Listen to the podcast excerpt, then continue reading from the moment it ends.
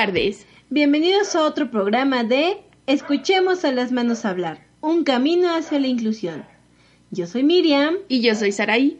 Y hoy traemos a ustedes la primera parte del programa donde lo imposible es posible. ¡Comenzamos!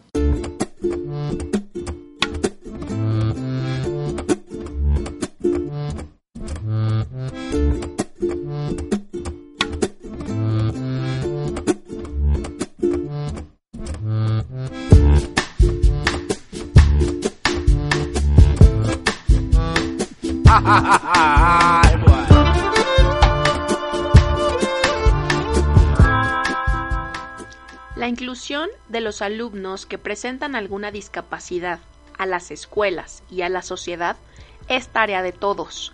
Es por eso que en esta ocasión les hablaremos de la labor que realizan los maestros de educación regular, cada uno desde su tarea específica. A partir de 1992, como consecuencia del Acuerdo Nacional para la Modernización de la Educación Básica, la reforma del artículo tercero constitucional y la promulgación de la Ley General de Educación, se impulsó el proceso de integración de los alumnos y las alumnas con discapacidad a las escuelas de educación básica regular, y se consideró también una transformación profunda de los servicios de educación especial, que eran los que tradicionalmente los venían atendiendo. Desde ese momento, los programas de desarrollo educativo federales y estatales han establecido acciones y estrategias para promover la integración educativa. La integración educativa es un proceso que plantea que los niños, niñas y jóvenes con necesidades educativas especiales, asociadas con alguna discapacidad, aptitud sobresaliente u otros factores, estudien en aulas y escuelas regulares con los apoyos necesarios para que gozan de los propósitos generales de la educación. Esto implica un cambio en la escuela en conjunto, que, contrario a lo que parece, beneficia al resto de los alumnos y a la comunidad educativa en general, ya que incide en la gestión, la organización de la escuela, capacitación y actualización del personal docente, enriquecimiento de prácticas docentes y la promoción de valores como la solidaridad y el respeto. Posteriormente se llegó a manejar el término inclusión, la educación inclusiva garantiza el acceso, permanencia, participación y aprendizaje de todos los estudiantes, con especial énfasis en aquellos que están excluidos, marginados o en riesgo de estarlo, a través de la puesta en práctica de un conjunto de acciones orientadas a eliminar o minimizar las barreras que limitan el aprendizaje y la participación de los alumnos, que surgen de la interacción entre los estudiantes y sus contextos, las personas, las políticas, las instituciones, las culturas y las prácticas. De acuerdo con lo anterior, la educación inclusiva va más allá de la integración de los alumnos y las alumnas con necesidades educativas especiales.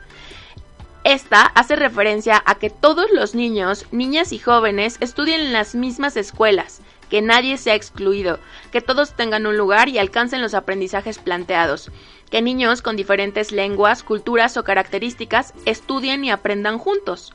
En este sentido, los alumnos con discapacidad quedan considerados al hablar de educación inclusiva, pero no se circunscribe solo a la atención de estos alumnos, sino al logro de los propósitos educativos pertinentes a ellos.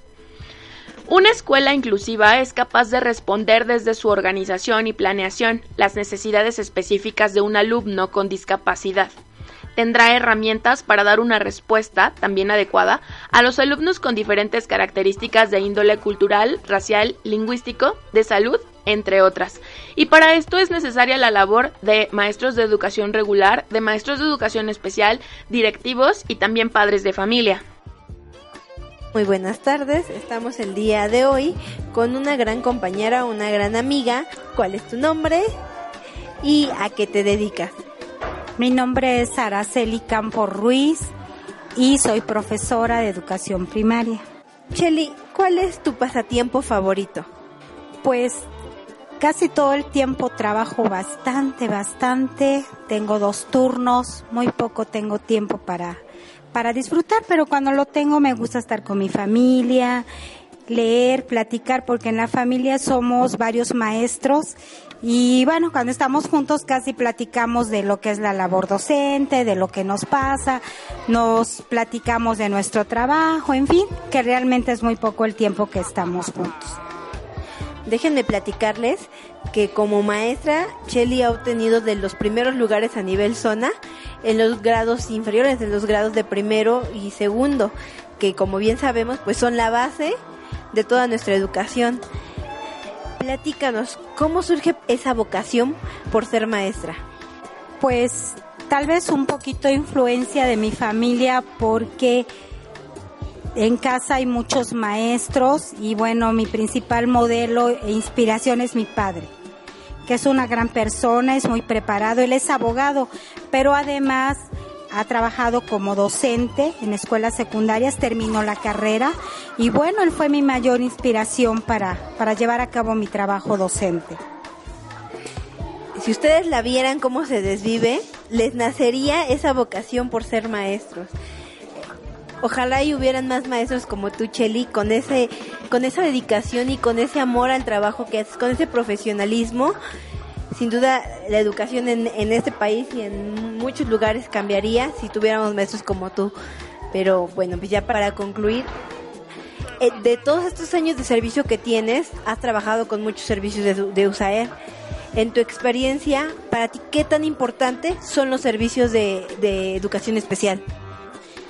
Siempre en mi trabajo, precisamente los maestros no solo vemos el lado educativo, venir y enseñar, sino también tenemos un poquito de, de ese trabajo y labor humana.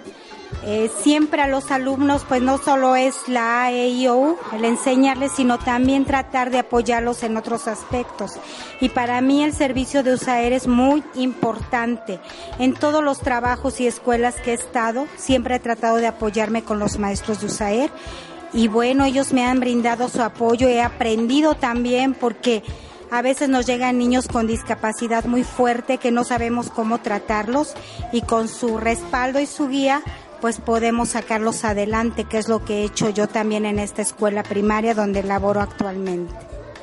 Pues muchas gracias, Cheli, muchas gracias por tu tiempo, por, por tu trabajo y pues, pues muchas gracias. Muchas, muchas gracias. No, gracias a ustedes y pues espero que los servicios de USAER siempre sigan funcionando y los maestros que realmente trabajamos con ellos sabemos la importancia que tiene nuestra labor docente. Muchas gracias, maestra Araceli. Sin duda nosotros también esperamos que los servicios de educación especial continúen por mucho, mucho tiempo. Me llamo Iván José Monroy Castillo, soy de Tehuacán, Puebla, tengo 39 años y me encanta trabajar. Muy bien, Iván. Y cuéntanos, ¿cuál es tu hobby? ¿Qué te gusta hacer? Ahorita mi hobby más importante es atender a mi beba, amarla, abrazarla, um, sumirme en su mirada. Um, por otro lado me gusta mucho el boli, me encanta jugarlo. Deportes, muy bien. Y cuéntanos, ¿por qué decidiste ser maestro? No sé mm, si usted, a ustedes les pasó, yo desde pequeño jugaba con mi familia, con mis hermanos, a que yo era como el maestro, a lo mejor porque era el más grande, pero jugaba a enseñarles, a ponerles trabajo. No sé si era para entretenerlos o para que se calmaran, pero les ponía trabajos, les ponía a dibujar, les enseñaba cosas y como que desde ahí se me fue quedando. Mm, después en la prepa tuve a mi orientador profesional y me dijo que hiciera una lista de lo que me gustaba hacer y entonces puse que me gustaba la oratoria, la poesía, que me gustaba dibujar, que me gustaba marchar, eh, con respecto a lo de las escoltas. Y recuerdo una lista grande que puse y me decía que dónde podía aplicar eso. Y entonces, pues ni de abogado, ni de ingeniero o alguna otra profesión lo podía aplicar. Y entonces vi que de maestro lo podía hacer. Entonces, algo a lo mejor tan simple para otras personas como hacer una lista de qué te gusta, pero es lo que hice. Me, y sí me sirvió porque ahora que ya estoy en activo, con tres años de servicio, me gusta mucho. Me gusta mucho mi trabajo y me siento muy contento. Como que no voy a trabajar, simplemente voy a hacer lo que me gusta. Qué bonito es que tengas esa vocación y que muchos de los maestros que nos enfrentemos día a día las aulas sintamos esa vocación. Creo que es el mayor impacto que podemos tener en las aulas. Y dime, dime, cuéntame, para ti, ¿qué tan importante es trabajar o tener de aliado al servicio de educación especial o a los servicios de educación especial? Creo que es demasiado importante porque como maestro de entrada no tienes toda la capacitación ni todas las habilidades para poder atender a un niño con Asperger, a un niño con autismo, a un niño que no pueda, vamos a hablar bien. Recuerdo al momento a una niña que llegaba y decía, Ato, Ato, y yo así de, eh, ¿te duele la cabeza? No. ¿Te duele esto? No. ¿Quieres ir al baño? Y, o sea, no le entendía. Con el paso del tiempo fui entendiendo que eso significaba maestro, pero vamos, sí es necesario que estén los servicios de USAER, siempre y cuando le echen ganas, obviamente. Tengo la experiencia de el USAER del turno vespertino en el que trabajo. Es una maestra muy dedicada, se lleva a los niños que tenemos con necesidades y los atiende tan padre, o sea, ves, ves el cambio y sí, definitivamente es, es necesario, es elemental, es más, yo creo que debería de haber un servicio de USAER por cada escuela, no que por las condiciones o las necesidades solamente lo se tienen algunas escuelas, pero vamos, debería estar en todos. Bueno, pues muchas gracias Iván, muchas gracias por este espacio, por este momento y pues eh, dónde te podemos seguir, dónde te podemos contactar. Mm, tengo mi Facebook que solamente está como Iván Josué. El Twitter no, no me lo sé, pero después Miri se los puede pasar. Pues muchas gracias por este espacio. Bueno, pues buenas tardes. Mi nombre es Josefina Gutiérrez Hernández y soy maestra de profesión. Les platico que la maestra tiene muchas ocupaciones, pero pues tiene algunos ratos libres. En esos ratos libres, ¿qué le gusta hacer a usted? Pues bueno, a lo mejor fuera de mi profesión, pero en los ratos libres me gusta un poco consultar algunos libros porque me gusta leer narrativa y me dedico también a tejer algunas prendas de estambre y demás. Pero dentro de esta revisión y de, esta, de este tejido, ¿qué me gusta hacer? Pues recordar a veces experiencias que vivo al día y reflexionarlas para encontrar la solución, ya que yo me dedico a la dirección de una escuela primaria de organización completa que tiene 18 grupos.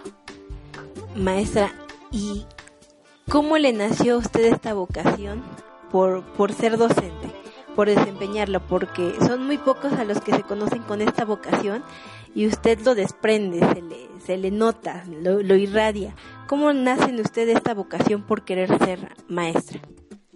Bueno, pues eh, sí es la palabra que escogiste, es vocación. A mí me gusta ser maestra desde que yo pensé que me podía dedicar a algo. Y cuando yo estaba cursando la secundaria, eh, hace algunos ayeres, nos preguntaban que qué queríamos ser. Yo, yo siempre admiré a mis maestras y las admiraba no tanto por a lo mejor por cómo daban la clase, sino por cómo calificaban. Esa es una de las tareas que a mí me emocionaron cuando yo veía a mis maestras cómo calificaban.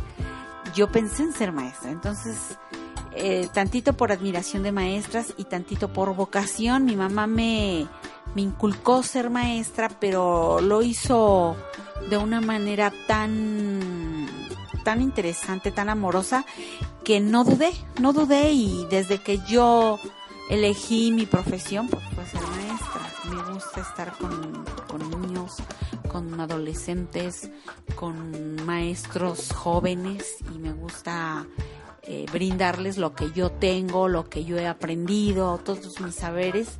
Me gusta dejárselos para que ellos los sigan, los corrijan y los aumenten.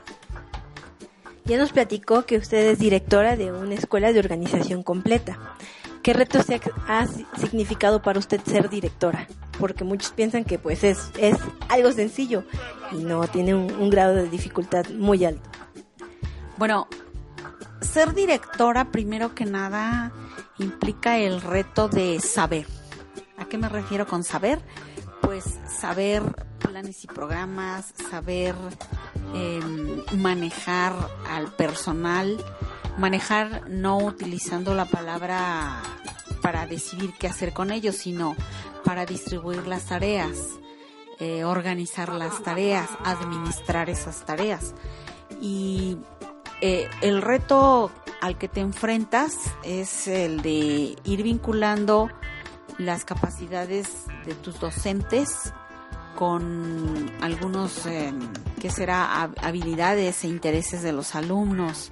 El reto es ser líder, el reto es saber coordinar todas las tareas de una escuela de organización completa. Este, tenemos que mirar hacia todos lados, no dejar ningún elemento aislado porque si no la organización no avanza.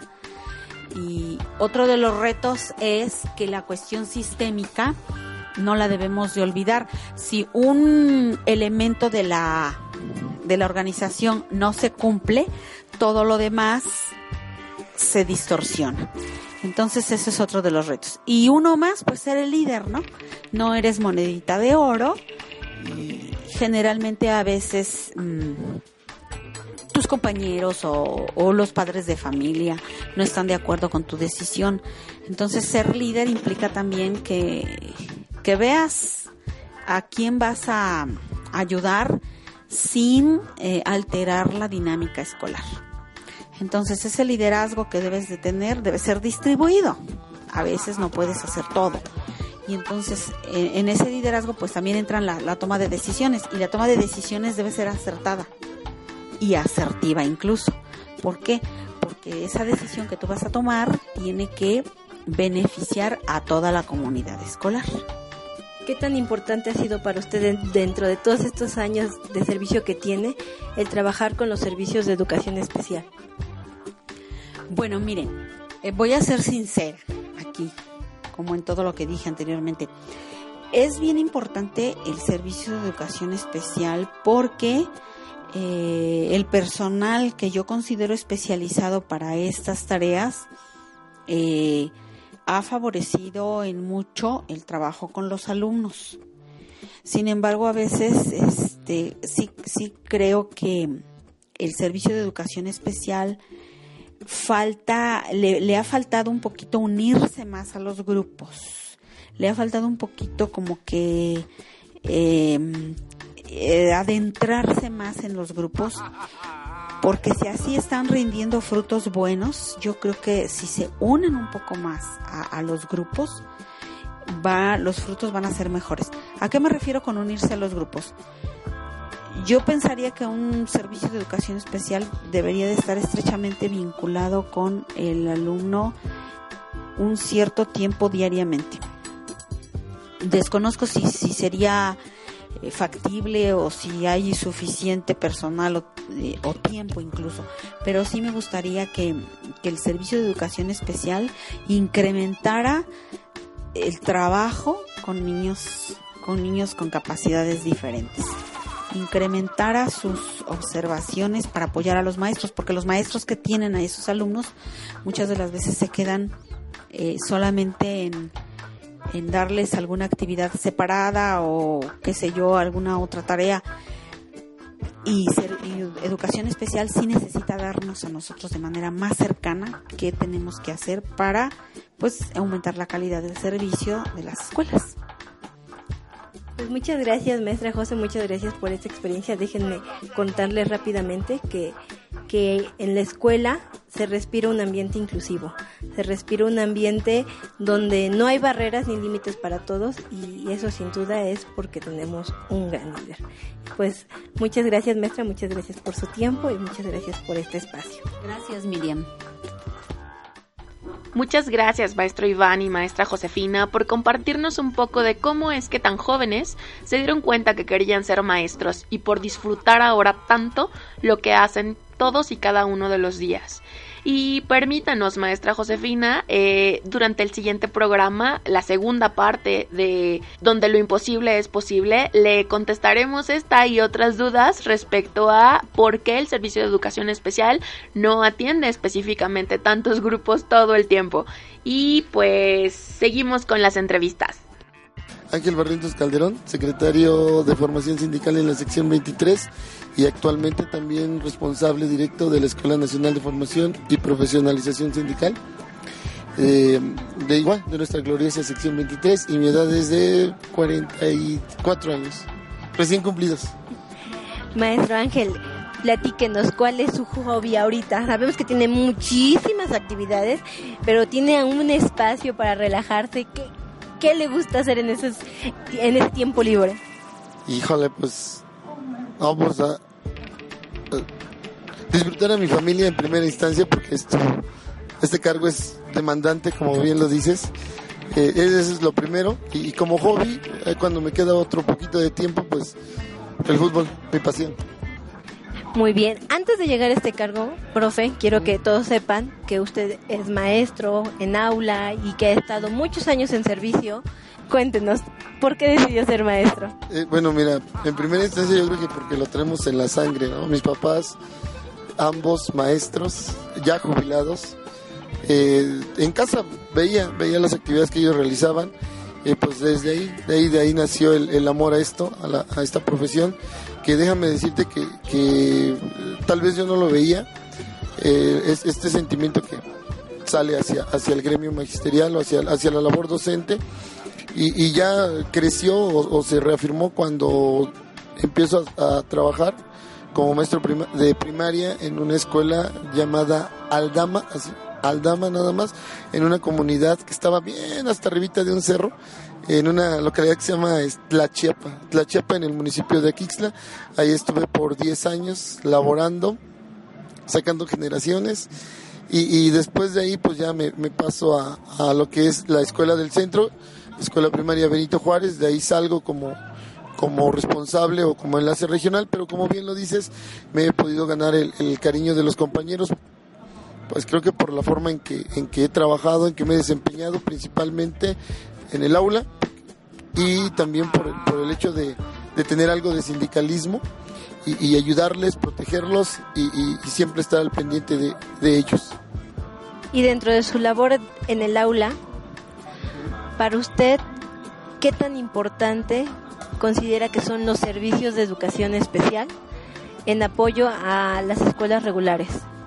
Mira, yo siento que es un apoyo que tenemos los maestros, el cual nos ayuda a poder enfrentar eh, esos retos que tenemos cuando a, nos, a, nuestras aulas, a nuestras manos llega un niño con, con capacidades diferentes y, que a veces tenemos que hacer una planeación para poder trabajar con ellos. Los incluimos, pero en realidad es, es un poco difícil porque ellos requieren de algunas actividades específicas para, para la situación que ellos están viviendo, sea cual sea, eh, de dislexia, fascia, alguna otra situación. Y, y, y bueno, el, que estén ustedes ahí para coordinarse con nosotros y poder sacar adelante a esos niños, pues es vital, es valioso. Pues muchas gracias, maestro Ángel, muchas gracias por este espacio, muchas gracias por todo lo que me permite aprender día con día. Eh, lo quiero decir públicamente, eh, el maestro me ha fortalecido de una manera que no tengo palabras para expresar lo agradecida que estoy y muchas gracias por este espacio, por este momento y, y sobre todo por su amistad. De nada, Miri, bueno, en esta, en estas situaciones que estamos viviendo ahorita como, como gremio, como docentes, creo que eso es lo principal, ¿no? Que, que nos fortalezcamos unos a otros, que compartamos. La, la principal eh, fuente de, de, de, creación, de, de innovación o, y de superación de, de los maestros es cuando convivimos, cuando compartimos y sobre todo cuando nos ayudamos. Muchas gracias. De nada, bye. Llegó el momento del espacio musical. Hoy escucharemos una canción interpretada por José André Montaño y Vero Pérez, titulada Déjame contarte. Esta canción es utilizada para la campaña y el movimiento, sobre todo personas con o sin discapacidad, que es llevada a cabo por la Universidad Católica Boliviana San Pablo. Ellos tienen una página web, sobre todo personas.org. El objetivo es articular y difundir una cartera de servicios y actividades referidas a la temática de la discapacidad, manteniendo una relación abierta sobre comunicación e información. Disfrútenla. Déjame contarte un secreto a sobre aquellos. Déjame mostrarte el infinito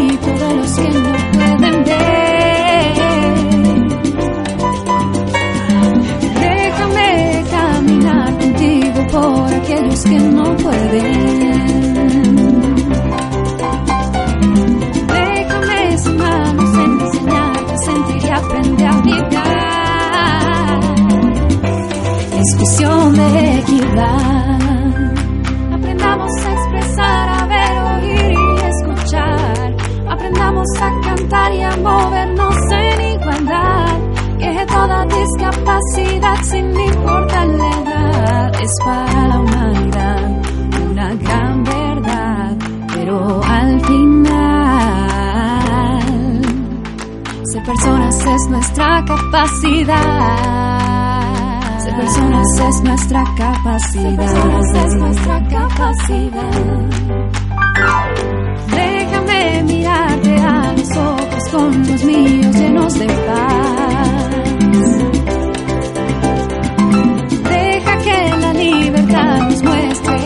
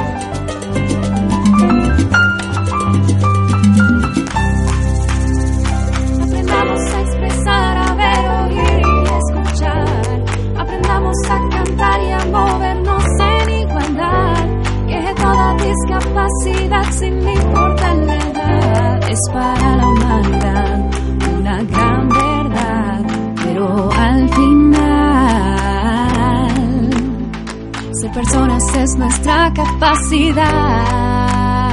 Ser personas es nuestra capacidad. Ser personas es nuestra capacidad.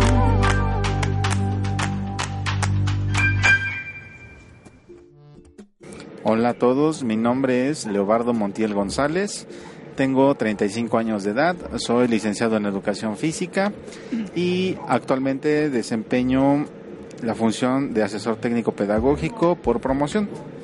Muy bien, Leo. Platícame, por favor. ¿Cuál es tu hobby, tu pasatiempo favorito?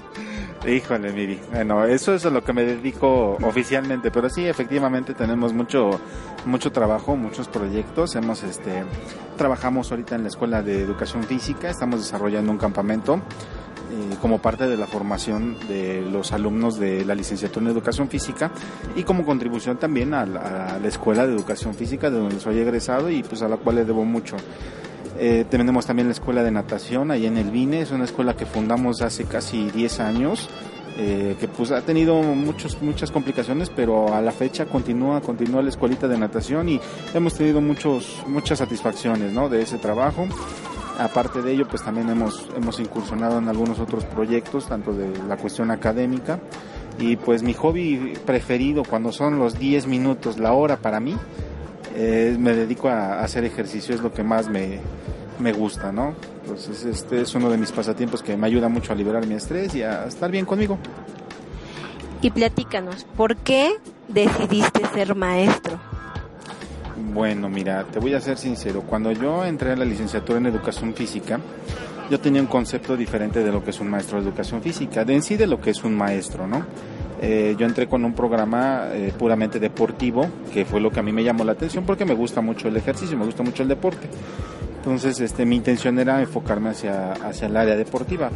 pero este, ya dentro de la licenciatura me tocó vivir el cambio de plan de estudios y todo el enfoque pedagógico, todo el enfoque social, de contexto, de la pedagogía de la educación física y la verdad me enamoré, me enamoré de la educación física, me gusta, me apasiona trabajar con los niños, me apasiona mi trabajo, creo que ser maestro, aparte de la contribución eh, personal, la satisfacción personal que te da, eh, también tienes la oportunidad de impactar en, mucha gente, ¿no? Y el área de educación física es un área muy noble, es una asignatura muy noble que, que te da mucha satisfacción, mucha alegría por parte de los niños y eso de verdad te llena y sientes ese compromiso con los niños, ¿no? De, de trabajar, de contribuir en algo con ellos. Para ti, ¿cómo ha sido el trabajo con los servicios de educación especial? ¿Te han apoyado en, en esta labor tuya dentro de tu campo laboral, ya en tu práctica docente con tus alumnos? Pues mira, tanto así como el apoyo directo ha sido un poco complicado. Eh, cuando nosotros tuvimos, eh, tuvimos algunos alumnos en la escuela de natación con este con un, niño que tenía parálisis cerebral, otro niña que tenía síndrome de Down, y te soy honesto, o sea, nosotros nos aventuramos a, trabajar con estos niños sin tener como que un referente muy sólido de cómo tendríamos que hacerlo si buscamos apoyo, si buscamos asesoría, si nos documentamos para darle un, un, buen trabajo, ofrecerle un buen servicio a estos niños.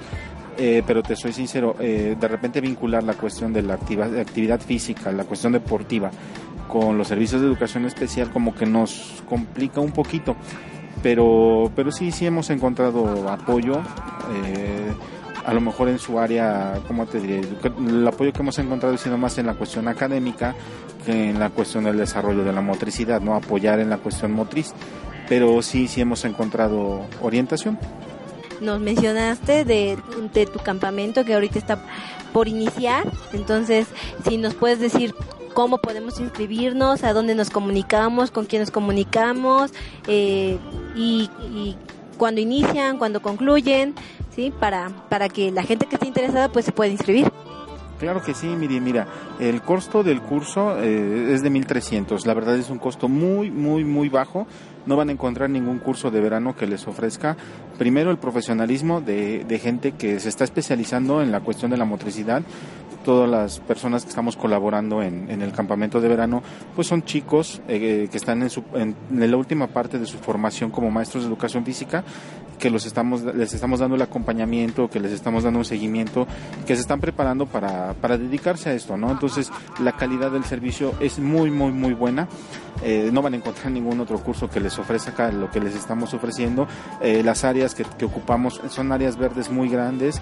Tenemos la alberca, tenemos el gimnasio, tenemos eh, la cancha de fútbol, de fútbol soccer, de fútbol rápido, la pista de atletismo, las áreas verdes. Es una extensión de, de áreas de trabajo muy, muy grande. Hay un descuento para los maestros que son que presenten su credencial del CENTE. Eh, hay un descuento, hay un precio especial para ellos. Ya tendrían que acercarse y platicarlo. Y les dejo mi número que es este para que se puedan poner en contacto con nosotros y pues estamos a sus órdenes. El curso va a empezar el 17 de julio y termina el 10 de agosto. El horario es de 8 de la mañana a 1 de la tarde.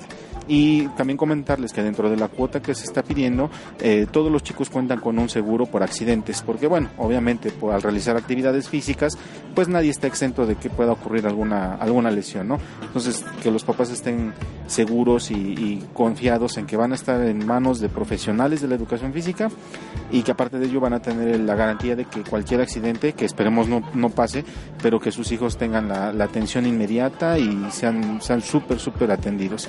Eh, mi número es 2223 73 15 73 para servirles.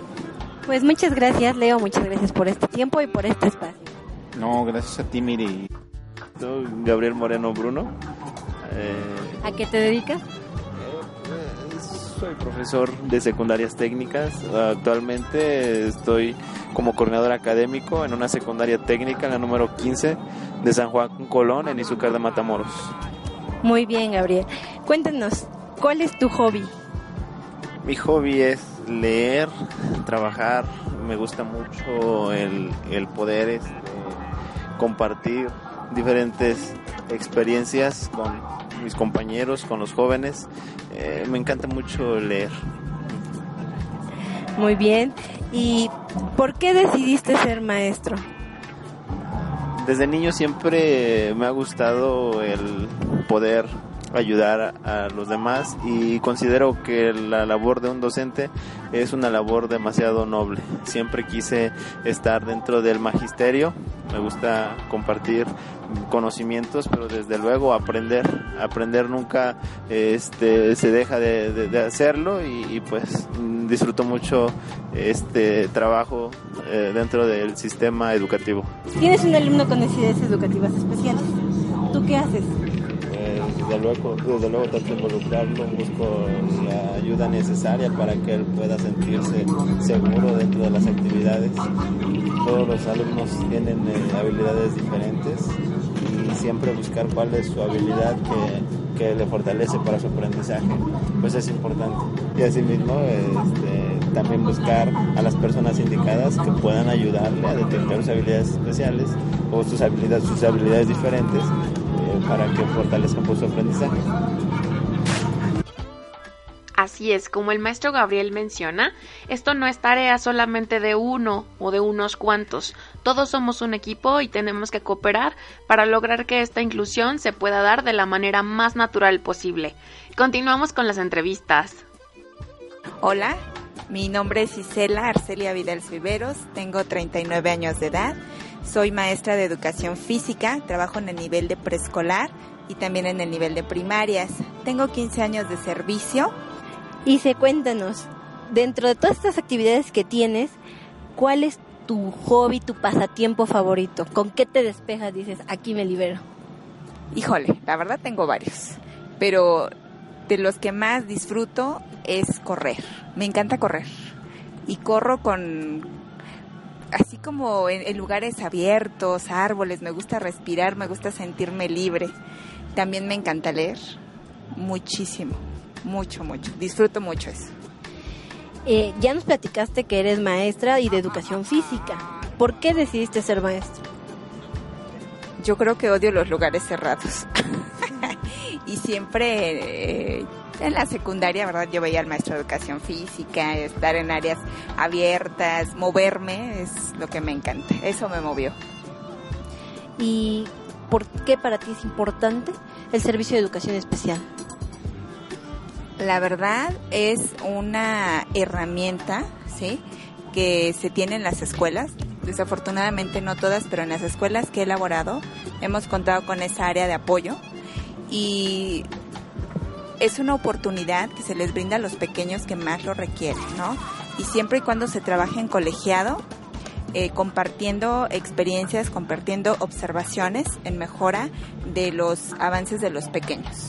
Considero que sí es un área muy, muy importante y que debería de estar de manera permanente en todas las escuelas de todos los niveles. Pues muchas gracias, Ise, muchas gracias por este tiempo.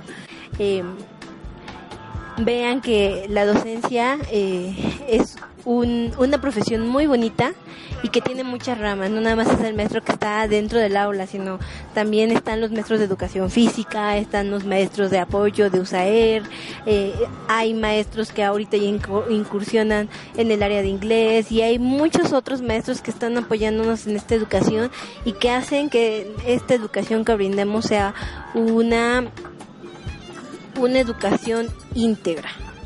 Muchas gracias, Ise. Gracias a ti, Mary. Pues muy, muchas gracias por invitarme a este espacio. Soy Carlos Hernández Bermejo. Actualmente soy jefe de sector de primaria y tengo 29 años. Muy bien, Carlos. Y cuéntame, ¿cuál es tu pasatiempo favorito? Mi pasatiempo favorito es el spinning, la lectura de superación personal y pues aparte correr todos los fines de semana en los parques públicos. Muy bien. ¿Por qué decidiste ser maestro? Porque fíjate que los niños eh, tienen muchísima inocencia, muchísima creatividad y pues me gusta mucho trabajar con ellos. Los niños son fantásticos, los niños son divertidos y los niños son los que me inyectan siempre muchísima energía. Entonces, cuando decidí ser maestro precisamente fue por estas cualidades de los niños. Nos acabas de comentar que eres jefe de sector. Es muy difícil llegar a ese lugar, es muy difícil llegar a, tener ese grado de responsabilidad. ¿cuál ha sido el mayor reto que te has enfrentado como jefe de sector hasta ahorita en, en el periodo que llevas? Pues hasta ahorita precisamente es que mi edad pues a lo mejor no corresponde a la de un jefe de sector actualmente, porque los jefes de sector tienen entre 50 y 70 años. Entonces cuando yo llego al sector y me ven los supervisores, pues es algo sorprendente para ellos. Muchos lo han tomado de manera negativa, porque bueno, tú sabes que la reforma educativa pues es uno de los cambios que trae que la juventud pues sea también de los que ocupemos cargos como este. Eh, pero este reto se ha ido superando durante este ciclo escolar. ¿Por qué? Porque los supervisores han visto mi asesoría, mi acompañamiento, han visto que estoy entregado con ellos en sus escuelas y en todos los problemas que van teniendo vamos solucionándolos. Entonces el reto creo que se va superando. Muy bien. ¿Y para ti qué tan importante es estar vinculado con los servicios de educación especial? Híjole, para mí educación especial es el aliado más grande que podemos tener los maestros. Yo estuve trabajando en varias escuelas y no contábamos con su apoyo. Bueno, no contábamos con su apoyo porque no existía, ¿no? En la sierra, en las zonas rurales y en las zonas marginadas de Puebla. Entonces, para mí sí es un equipo de gran ayuda eh, las maestras de educación especial, la del lenguaje, la psicóloga, porque precisamente nos brindan estrategias y herramientas que a veces como docentes de primaria pues no tenemos. Eh, y bueno, yo sí tuve el apoyo de USAER cuando fui director de una escuela hace un año y yo me di cuenta que era una ayuda valiosa porque precisamente la maestra se metía a los grupos, apoyaba a los maestros y les daba diferentes actividades para que los niños estuvieran integrados, que es lo que queremos actualmente. No, pues muchas gracias, Carlos, muchas gracias por este espacio, por esta oportunidad que me que me has brindado y que nos has brindado a todos por conocerte y pues esperamos que podamos colaborar en otro momento más contigo y pues muchas gracias. Muchísimas gracias, Merik. Muchísimas gracias, maestro Carlos. Mucho éxito en esta labor que tiene como jefe de sector al mando de tantos maestros, de tantos supervisores y directores. Que todo sea leve y pues muchas gracias. Siempre es grato contar con el apoyo de personas como usted. Bueno, pues muy buenas tardes a todos. Mi nombre es Cristian Abraham Juárez Hernández. Tengo 30 años, soy licenciado en Derecho por la Benemérita Universidad Autónoma de Puebla y licenciado en Educación Secundaria con especialidad en Biología en el Instituto Jaime Torres Bodet, fue donde la concluí. Primero que nada quiero decir que mi hobby pues es la política. Me gusta leer sobre asuntos en donde tenga que ver el gobierno, la democracia, la participación de los ciudadanos y el análisis de lo que es la política en la actualidad. Creo que es un área de oportunidad en donde muchos de los maestros podemos incursionar, toda vez que desde nuestra formación nos hacen líderes, líderes con los alumnos y ese liderazgo creo se puede transmitir a la sociedad. Eh, decidí ser maestro porque creo que es una de las labores más nobles que hay, el poder trabajar, en mi caso, en el nivel secundaria con adolescentes, en donde pues tienen muchas expectativas de la vida, muchos de ellos traen una historia muy complicada, o algunos de ellos pues todavía no tienen el sentido de qué es lo que quieren. Y sin embargo considero que los maestros en este nivel podemos tocar su vida, transformarla. Y realmente lo digo pues en mi propia vida tengo maestros de, de ese nivel que considero que me apoyaron mucho para trascender. Siempre hay quien confía en ti y siempre hay quien duda mucho de ti. Pero eso es lo que te motiva para salir adelante y para demostrarte a ti mismo más que a nadie que eres capaz de lograr todo lo que sueñas. Y considero que la educación especial es importante porque esta sociedad en la que vivimos debe tener un espacio para todos. Un espacio donde todos podamos participar y podamos demostrar quiénes somos. No debe haber ninguna barrera y el Estado debe garantizarla. Creo que en ese sentido los maestros pues aportamos nuestro granito de arena cuando trabajamos con alumnos con características que requieren de una atención especial, apoyados con los compañeros de USAER, compañeros psicólogos de trabajo social. Es verdaderamente grato ver cómo ellos se involucran en las actividades, cómo ellos se vuelven independientes a través de esa confianza que se les transmite, de esas habilidades que nosotros generamos con ellos día a día y de sobre todo que es con ese trabajo diario y esa vocación que no solamente los formamos para la vida, los formamos para ser agentes de cambio. Pues muchas gracias, Cris. Muchas gracias por este espacio. No me dejó preguntar, se le echó todo directito. Pero muchas gracias. Y pues, ¿dónde te pueden contactar? ¿Cómo te pueden seguir? Bueno, pues eh, nos pueden encontrar en la sección 23, que es en el primer piso del edificio central, en la oficina de la Secretaría de Asuntos Jurídicos y Relaciones Laborales, para el caso de una asesoría en el marco normativo de la educación. Y me pueden encontrar en Facebook como Cristian Juárez, en Twitter como Cristian JH. Pues muchas gracias, Cris. Agradecemos a los patrocinadores de Las manos también pueden hablar. Kira Fotografía, especializados en documentar todo tipo de eventos, tanto para particulares como para medios empresariales. Búscalos en Facebook, Kira Fotografía. Sánchez Color, publicidad. ¿Deseas un cambio? Acércate a ellos. En publicidad los mejores. Calidad, rapidez y buen trato. Son el arte del diseño. Búscalos en Facebook. Están ubicados en Oriental Puebla. Deliz, taller de pasteles y repostería. Servicio de candy bar para fiestas y reuniones. Dale like en su página de Facebook. Y el patrocinador oficial de Escuchemos a las manos hablar. Cellular Frame. ¿Problemas con tu equipo? ¿Se apaga solo o se reventó la pantalla? ¿La batería no te dura o se calienta de más? ¿Necesitas cambiar de compañía y tu equipo está bloqueado? ¿Viajarás al extranjero y quieres usar un chip temporal? ¿Problemas con las aplicaciones o la memoria de tus equipos? ¿Virus? ¿Refacciones que nadie consigue? Ellos pueden ayudarte. Atienden todos los modelos, marcas y compañías. Además, son especialistas en dispositivos Apple. Búscalos en Facebook o pide tu cotización vía WhatsApp al 2224 84 36 99.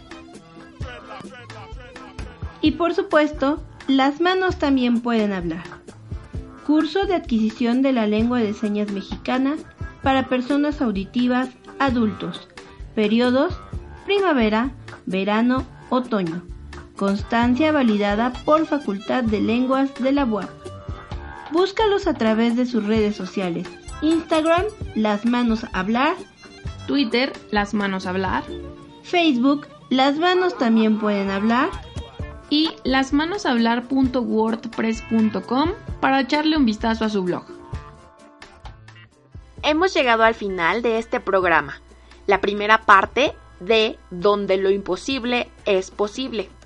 Recuerden que les traeremos la segunda parte donde veremos lo que es posible, el trabajo de todos y cada uno de los que estamos inmersos en USAER y cómo vamos logrando poco a poco esta inclusión con los alumnos. Muchas gracias maestra Araceli, maestro Iván, maestra Josefina, maestro Ángel, maestro Lobardo, maestro Gabriel, maestra Isela, maestro Carlos y maestro Cristian y a todos los que hicieron posible este programa. Los esperamos en nuestro próximo programa aquí en Escuchemos a las manos hablar, un, camino hacia la inclusión. ¡Hasta pronto!